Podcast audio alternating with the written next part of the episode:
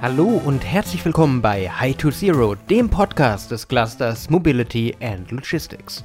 Qualitätsbewusstsein, Interdisziplinarität und eine Vision der Mobilität von morgen zeichnet viele unserer bisherigen Gesprächspartnerinnen und Gesprächspartner aus. Die Gestaltung der Zukunft liegt auch der Bertrand Technologie GmbH besonders am Herzen. Mit einem Fokus auf Advanced Driver Assistance Systems und Autonomous Driving Software and Functions, E-Mobility und Cloud Computing ist das Unternehmen nah am Puls der Zeit und treibt mit seinen Mitarbeiterinnen und Mitarbeitern die Trendthemen unserer Mobilitätszukunft voran. Mein Name ist Alexander Pinker und heute haben wir zwei Gesprächspartner, die mit uns auf eine Reise in die Zukunft gehen werden.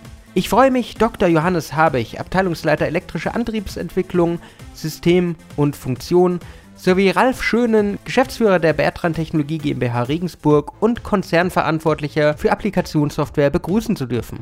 Hallo zusammen. Hallo, guten Morgen. Ja, hallo, guten Morgen. Würden Sie sich zu Beginn kurz unseren Hörerinnen und Hörern vorstellen? Ja, gerne. Mein Name ist Ralf Schönen. Ich bin jetzt seit 19 Jahren im, im Rahmen der Bertrand AG tätig, lange Jahre in Ingolstadt und seit zweieinhalb Jahren leite ich die Bertrand Technologie in Regensburg. Mein Name ist Johannes Habich. Ich bin seit 2014 bei Bertrand und durfte hier die spannenden Trendthemen der Elektromobilität aus Sicht der Antriebssysteme mitgestalten, heraus aus den klassischen Verbrennerthemen. Aktuell bin ich in Nürnberg als Abteilungsleiter im Bereich der Unit eMotion. Herr Schön, die Bertrand Technologie GmbH unterstützt ihre Kunden bei der Planung und Entwicklung innovativer Mobilitätslösungen. Doch was genau kann man sich unter ihrer Tätigkeit vorstellen? Ja, unsere Tätigkeit ist sehr stark softwaregetrieben. Wir arbeiten an der Optimierung von Algorithmen. Wir sind beschäftigt mit der Systemauslegung von, von Komplettsystemen, sowohl in der Modellierung als dann später auch im, in der Auslegung der Hardware, ähm, wobei uns da die Bertrand-Gruppe natürlich unterstützt. Ähm, Hardware- und systemseitig würde ich den Ball dann zum Johannes Habich rüberspielen. Ähm, Software- und funktionsseitig ähm, ist es sehr stark äh, in Regensburg. Gerade die Arbeit im Bereich des autonomen Fahrens erfordert einzigartige Systeme, die Sie bereits angesprochen haben. Aber es braucht auch ein komplett neues Interpretieren des klassischen Fahrzeugaufbaus. Worauf gilt es hier zu achten? Ich glaube, in Zukunft wird sich am, am Fahrzeugaufbau sehr, sehr viel ändern. Wenn wir zurückschauen in die letzten 20 Jahre, da haben wir sehr viele kleine autarke Systeme gehabt. Wir haben ähm, den, das Wachsen der Fahrerassistenzsysteme gesehen. Doch all diese Systeme waren halt sehr eigenständig unterwegs. Und wenn wir nach vorne schauen ähm, in, in autonome Systeme oder auch in ähm, ja, autonome Gesamtfahrzeuge, egal mit welchem Antriebsstrang, dann werden die Systeme zunehmend vernetzt sein. Und wir werden neben dieser Kommunikation zwischen den unterschiedlichen Domänen ähm, sehr stark einen Fahrzeugaufbau haben, der standardisiert sein wird. Wir werden weniger ähm, Einzellösungen einzelner OEMs haben, sondern der Trend wird schon dahin gehen, dass wir ähnlich wie im Mobilfunk oder bei anderen äh, persönlichen Devices eine ähm, Hardware-Plattform haben, die uns zur Verfügung gestellt wird und die große Differenzierung wird dann über die Funktionalität, über die Software stattfinden. Ähm, und das gilt sowohl für, für autonome Systeme als auch für elektrifizierte Systeme.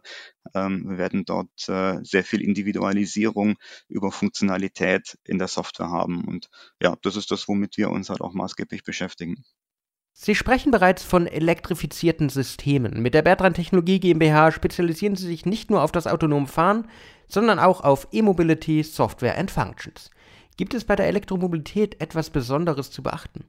Ja, hier gibt es jede Menge zu beachten. Ähm, die Elektromobilität ist eine der stärksten Treiber der Technologieentwicklung, sowohl in der Hardware als auch in der Software. Wir haben hier am Markt eine unglaubliche Dynamik einmal in der Entwicklung nach vorne, aber auch in dem ähm, neuen Marktgestaltung. Das heißt, wir haben eine neue Welt der Mobilität und der Entwicklung. Wir haben durch die Elektrifizierung völlig neue Mitspieler am Markt. Zuvor war es eine klare Domäne der Automobilhersteller, Antriebsaggregate zu entwickeln. Auf einmal verschiebt sich sehr stark diese Entwicklung hin zum Zulieferer. Und dadurch ermöglichen wir auch neuen ähm, Herstellern überhaupt die Schaffung neuer Hersteller, aber auch ähm, neuen Mitspielern am Markt diesen Eintritt. Die Be Beispiele sind, dass Startups auf einmal die Chance haben, eigene Software zu integrieren, ähm, Teilbereiche einer Mobilität zu entwickeln, zu gestalten, was vorher immer ein geschlossenes System war. Bevor wir tiefer in die Mobilität der Zukunft eintauchen, gibt es Unterschiede bei der Herangehensweise, wenn es um wasserstoffbetriebene Brennstoffzellenfahrzeuge geht? Wir sehen die Wasserstofftechnologie grundsätzlich aus zwei Sichtweisen. Wir haben einmal das System Brennstoffzelle und Tank, das heißt die Zelle an sich oder den, den Stack, der also die Energie liefert und den Tank. Ähm, wir bei Bertrand fokussieren aber mehr aufs Energiesystem, was also sich um die effiziente Umsetzung der Energie kümmert. Da haben wir tatsächlich eine größere ähm, Herausforderung als bei einem Standard batteriebasierten ähm, System, da die Brennstoffzelle generell ein System ist, was langsamer und träger reagiert. Ähm, das soll jetzt nicht unbedingt negativ sein im Sinne, dass sie nicht leistungsfähig ist, sondern man muss sich einfach darauf einstellen. Das heißt, wir haben mehr Zwischensysteme im elektrischen Trakt, auf die, die wir entwickeln müssen. Wir haben zum Beispiel einen zusätzlichen Pufferakku, der dann genau diesen Nachteil ausgleicht und für eine Kompensation sorgt. Ich habe aber durch diese Komponenten einfach eine komplexere Regelung. Ähm, die Kombination der Vorteile allerdings der Brennstoffzelle, die darin liegen, ich habe einen erstmal günstigeren Tank als einen Lithium-Ionen-Akku. Ich kann betanken, sehr, sehr schnell im Vergleich zum Laden, ähm, mit eben den Vorteilen der Elektromobilität in Sachen Effizienz und keine Emission, ähm, bis auf Wasser natürlich, und eine hohe Performance, das gilt es eben genau zu erreichen durch dieses System. Wenn man sich aktuelle Umfragen anschaut und auch Umfragen der letzten Jahre, so sehen wir, dass die Brennstoffzelle sehr, sehr anerkannt ist durch diese Vorteile des schnellen Betankens. Und wir müssen es eben schaffen, mit unserer Systementwicklung diese Nachteile ähm, der höheren Anforderungen auszugleichen, um dann genau die Vorteile nutzen zu können. Sie kümmern sich um die effiziente Umsetzung der Lösungen. Gibt es eine spezielle Art von Projekt, die bei Ihnen immer wieder vorkommt? Es gibt viele verschiedene Arten von Projekten. Ähm, generell drumherum kann man sagen, ein Projekt, die Klammer ist immer das Projektmanagement. Das ist das Allerwichtigste. Hier geht es viel um Kommunikation, Abstimmung und Aufgabenverteilung.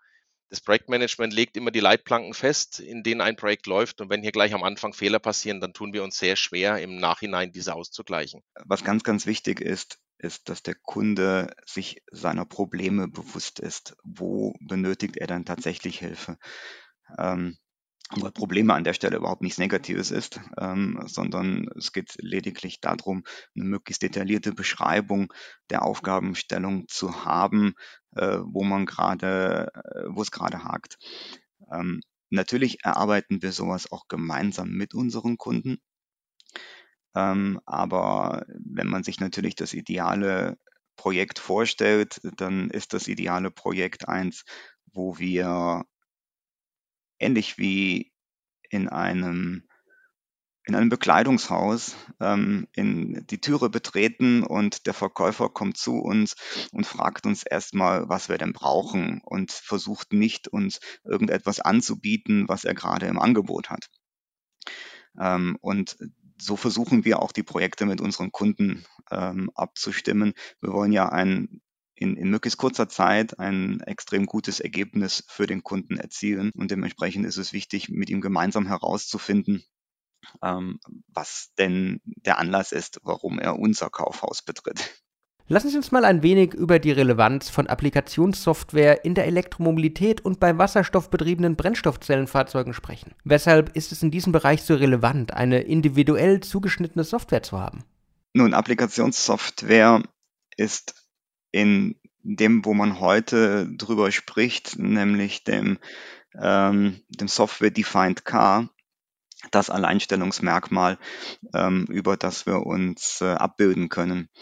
Ähm, das heißt, wenn ich heute eine relativ standardisierte Hardware verbaut habe, ähm, dann ist das maßgebliche Kriterium, über das ich mich am Markt differenzieren kann, die Applikationssoftware. Ähm, schauen wir uns Optimierungsalgorithmen an. Ähm, wir haben Optimierungsansätze wie Optimal Control, Model Predictive Control oder Mixed Integer Linear Programming. Ähm, das ist alles funktionale Ebene. Das sind ähm, Algorithmen, die wir in der Applikationssoftware anwenden, um möglichst hohe Effizienz aus dem Gesamtsystem rauszuholen. Also sowohl aus der Einzelkomponente wie zum Beispiel einem Inverter oder einer E-Maschine, als auch aus dem Gesamtsystem. Ähm, und daher ist die, die sich abgestimmte Applikationssoftware, äh, die sauber parametrierte Applikationssoftware äh, von immer steigender Bedeutung geworden. Herr Habich, die Software ist die eine Sache, aber ist es sehr komplex, diese mit dem Antriebssystem in Einklang zu bringen? Natürlich ist es komplex, aber handhabbar, wie man so schön sagt. Also man muss sich die Themen bewusst machen und dann kann man hier agieren. Wir brauchen zwischen den Domänen, wie wir sie nennen, ähm, klare Schnittstellen. Das heißt, dass es klar ist, wo die beiden Systeme wie aneinander andocken, damit man auch im Alltag nicht in Detailkommunikationen untergeht und Detailabstimmungen. Wenn wir jetzt aber rüberschwenken in neue Innovationen, das heißt, wir haben eben eine bestehende Plattform, Hardware oder Software und wollen auf der anderen Seite eine neue Innovation bringen, dann müssen wir sehr eng miteinander kooperieren. Da reden wir also von interdisziplinären Teams, die hier in verschiedenster Art und Weise zusammenarbeiten. Wir haben in den, in den Domänen jeweils Nachteile. Das ist ähm, in der Software zum Beispiel eine sehr, sehr schnell wachsende Komplexität, die wir beherrschen müssen. In der Hardware ist es eine gewisse Festlegung. Wenn die Hardware bestellt ist, kann man sie schlecht ändern oder nur mit sehr hohen Kosten. Und hier müssen sich die Themen gegenseitig eben ausgleichen und ein Stück weit kompensieren.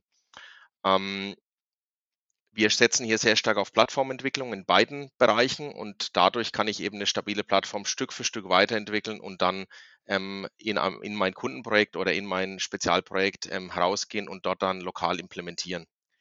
Was auch sehr wichtig ist, ist der Einzug der agilen Methoden. Die kommen aus der Software und werden jetzt Stück für Stück mehr in Hardware auch benutzt, was sehr, sehr gut ist. Denn wenn man sich mal zwei Leitgedanken als Beispiel nimmt, dass wir sagen, wir haben in zwei bis vier Wochen Abständen den sogenannten Sprints, eben einen Mehrwert in der Entwicklung in Form eines Prototypen oder eines Programms, eines Softwarebausteins, den ich da im Projekt präsentieren kann und diese substanziell voranbringt, dann habe ich hier eben immer wieder dadurch eine sehr schnelle Abstimmung miteinander. Ja, oder auch ein Anspruch, ich forme ein Team aus Experten, Software und Hardware, die zusammen überhaupt die Fähigkeit haben, einen solchen Entwicklungssprung zu machen. Dann kann ich hierdurch sehr, sehr schnell und gut interagieren um mich dann später eben wieder auf meine Prozesse im Bereich der Qualitätssicherung oder Projektmanagement verlassen, damit diese mich dann auch wieder einfangen und richtig dann zum Projekterfolg leiten. Sie sprechen von Interdisziplinarität, Agilität und Expertenteams. Für die Zukunft braucht es manchmal auch einfach starke Partner. High to Zero ist ja mehr als nur dieser Podcast, sondern auch ein Innovationsnetzwerk. Was erhoffen Sie sich von diesen? Wir haben eben gesagt, ähm, wir haben den Fokus auf der Leistungselektronik und Software. Und das heißt, uns fehlt ein ganz wichtiger Bestandteil unseres äh, wasserstoffbetriebenen Fahrzeugs, nämlich die Brennstoffzelle mit ihrem Stack und dem Tank. Den möchten wir gern äh, mit den Partnern zusammen entwickeln oder ein Stück weit auch entwickelt haben. Ähm, hier sind wir natürlich sehr, sehr auf das Wissen der Partner angewiesen, auf deren Projektfortschritt und natürlich auch Hinweise, wie wir dann genau diesen Energielieferanten für uns möglichst intelligent und effizient steuern und regeln können. Mit dem autonomen Fahren, dem Cloud Computing und der Elektromobilität ist ein großer Teil Ihres Geschäfts ja in der Zukunft angesiedelt. Was denken Sie? Wie sieht die Zukunft der Mobilität aus? Ja, ich würde da erstmal darauf sagen, damit die Zukunft morgen Realität wird, müssen wir sie ja heute entwickeln. Also wir befassen uns sehr, sehr wohl damit, wie es weitergeht. Ich denke, wir werden sehr viele maßgeschneiderte Lösungen finden mit einem großen Augenmerk auf Effizienz und Nachhaltigkeit, sowohl aus ähm, ja, praktischen Themen wie Ressourcenknappheit, Energieknappheit, aber natürlich auch dem, dem Mindset, was jetzt einfach inzwischen da ist. Wir gehen weg von einer ähm, Benutzung eines, eines allumfassenden Autos, was alles kann und alles muss, mehr on demand, mehr maßgeschneidert. Ähm, praktisches Beispiel, warum soll ich mir ein großes Familienauto, den berühmten Kombi, in die Garage stellen, ähm, wenn ich es tatsächlich zweimal im Jahr brauche für meine Urlaube. Und ansonsten fahre ich eigentlich damit allein zum Beispiel zur Arbeit. Aber allein schon der Arbeitsweg definiert sich ja gerade in Corona neu. Also wir werden viel mehr auf Themen eingehen, wie man sie braucht und weniger ein, ein, eine Lösung haben, die überall funktioniert. Ja, ich glaube auch, dass die, die Individualisierung ähm, in der Zukunft sich verändern wird. Ähm, das, was in Deutschland ähm, immer wichtig war, ich habe mein Auto ähm, und ich habe mein Auto so individualisiert, wie ich es gerne äh, hätte.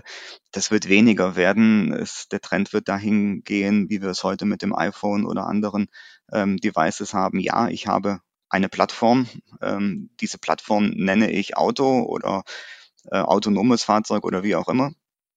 Ähm, und die Individualisierung wird dann im Bereich der Funktion stattfinden, weil ich mir ähm, einen Reichweitenbooster in, in Form von Software reinhole, weil ich mir Assistenzsysteme in Form von Software reinhole, die aber nur on demand reinhole und wenn ich sie nicht mehr brauche, zahle ich auch nicht dafür. Ähm, das wird sicherlich unsere Mobilität auch nochmal verändern. Ähm, und im großstädtischen Bereich, im ländlichen wahrscheinlich nicht so, aber im großstädtischen Bereich wird das auch gar nicht mehr meine Fahrzeugplattform sein, sondern es wird eine mir temporär zur Verfügung gestellte Plattform sein, die ich dann für meinen Einsatz, zum Beispiel für einen Urlaub oder auch nur für ein, zwei Tage, für mich individualisieren kann. Dann gebe ich sie wieder zurück ähm, und der, der nachfolgende Nutzer wird diese Plattform dann für sich wieder individualisieren können oder er wird einfach nur die Standardplattform nutzen, so wie es jedem äh, gefallen mag. Und welche Rolle wird der Wasserstoff in dieser Zukunft spielen? Der Wasserstoff wird ganz dominant im Bereich der Reichweite eine, eine Rolle spielen, weil er hier einfach ähm, punkten kann mit schneller Betankung ähm, und damit auch ganz klar im Transportsektor, wo es darum geht, viel Leistung in kurzer Zeit aufzubringen. Ähm, der Herr Schönen hat es schon angesprochen, wir werden hier einen starken Unterschied zwischen Stadt, urbaner Sektor und Land oder eben auch im, im Überlandbereich sehen. Und hier werden sich einfach die Lösungen anpassen. Und da hat der Wasserstoff, denke ich, eine sehr, sehr gute Möglichkeit, ähm, gerade über die Langreichweite zu punkten. Eine Frage zum Schluss an Sie beide. Haben Sie einen Appell an alle interessierten Mitglieder des Innovationsnetzwerks, Partner oder einfach alle Hörerinnen und Hörer? Wir müssen innovativ bleiben in Deutschland. Wir müssen ganz bewusst ähm, die Fähigkeiten, die wir haben, bündeln, äh, mit Partnern zusammen etwas zu schaffen und nicht meinen, äh, ich, ich schaffe das alleine und ähm, so wie es schon immer war, so wird es auch weitergehen. Lasst uns alle zusammenarbeiten, äh, lasst uns Innovationen auch gemeinsam schaffen ähm, dann werden wir eine sehr gute Zukunft haben. Ich sage einfach, seien Sie neugierig. Herr Schön, Herr Habich, vielen Dank, dass Sie sich die Zeit genommen haben. Sehr gerne. Ja, gerne. Liebe Hörerinnen und Hörer, Sie haben es gehört, die Expertenorganisation der Bertrand-Gruppe setzt in interdisziplinären Teams Software- und Hardwarelösungen für zukunftsweisende autonome Systeme um und treibt auch die Entwicklung der Elektromobilität und der Leistungselektronik für wasserstoffbetriebene Brennstoffzellenfahrzeuge voran. Dafür brauchte sie doch Partner, Qualitätsbewusstsein und schlagkräftige Projektteams. Das war's auch wieder mit High to Zero. Ich hoffe, Sie konnten wieder einiges für Ihre Zukunft mitnehmen. Wenn Ihnen die Folge gefallen hat, würden wir uns freuen, wenn Sie uns folgen, wenn Sie uns ein Like da lassen. Sonst hören wir uns beim nächsten Mal wieder. Bis dann und ciao. Tschüss. Tschüss.